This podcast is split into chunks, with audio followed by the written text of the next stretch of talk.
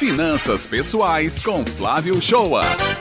Bom dia, ouvintes do Jornal Estadual da Rádio Tabajara FM. Chegou dezembro e junto com ele o tão esperado 13º salário, para você e para o comércio, já que boa parte das pessoas aproveitam logo o recebimento dele para ir direto consumir. Desculpas não faltam, porque chegou o momento das festas e temos que gastar. Mas, porém, contudo, todavia, entretanto, antes que você já decida em comprar os presentes de Natal da família, dos amigos, do gato, do papagaio e por aí vai, pense e reflita se é mais vantajoso usar o dinheiro do 13 terceiro para consumir, quitar dívidas ou investir. Você pode até pensar que minha resposta seria diretamente no sentido de você investir o recurso do 13 terceiro, mas eu não te indicaria a questão do investimento se, por exemplo, você possui dívida ou contas em atraso. Se sim, chegou a hora de colocar tudo em dia, ou pelo menos pagar as contas em atraso que poderão ter prioridade aquelas que possuem um juros maior, que são as faturas atrasadas ou dívidas com cartão de crédito ou o uso do limite do cheque especial. Então, se tiver dívida, essa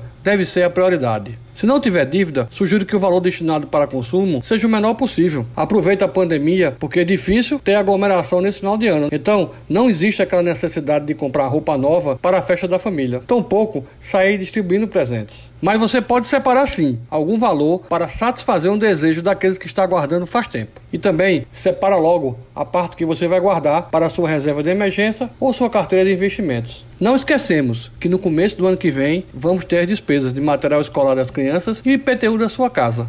O importante é não se empolgar e pensar com calma e planejar o que você vai fazer com o seu 13º salário. Tem alguma dúvida sobre finanças pessoais? Quer que abordemos algum assunto sobre finanças pessoais? Mande sua dúvida ou assunto aqui para a Rádio Tabajara FM, coluna Finanças Pessoais do Jornal Estadual, que vamos responder.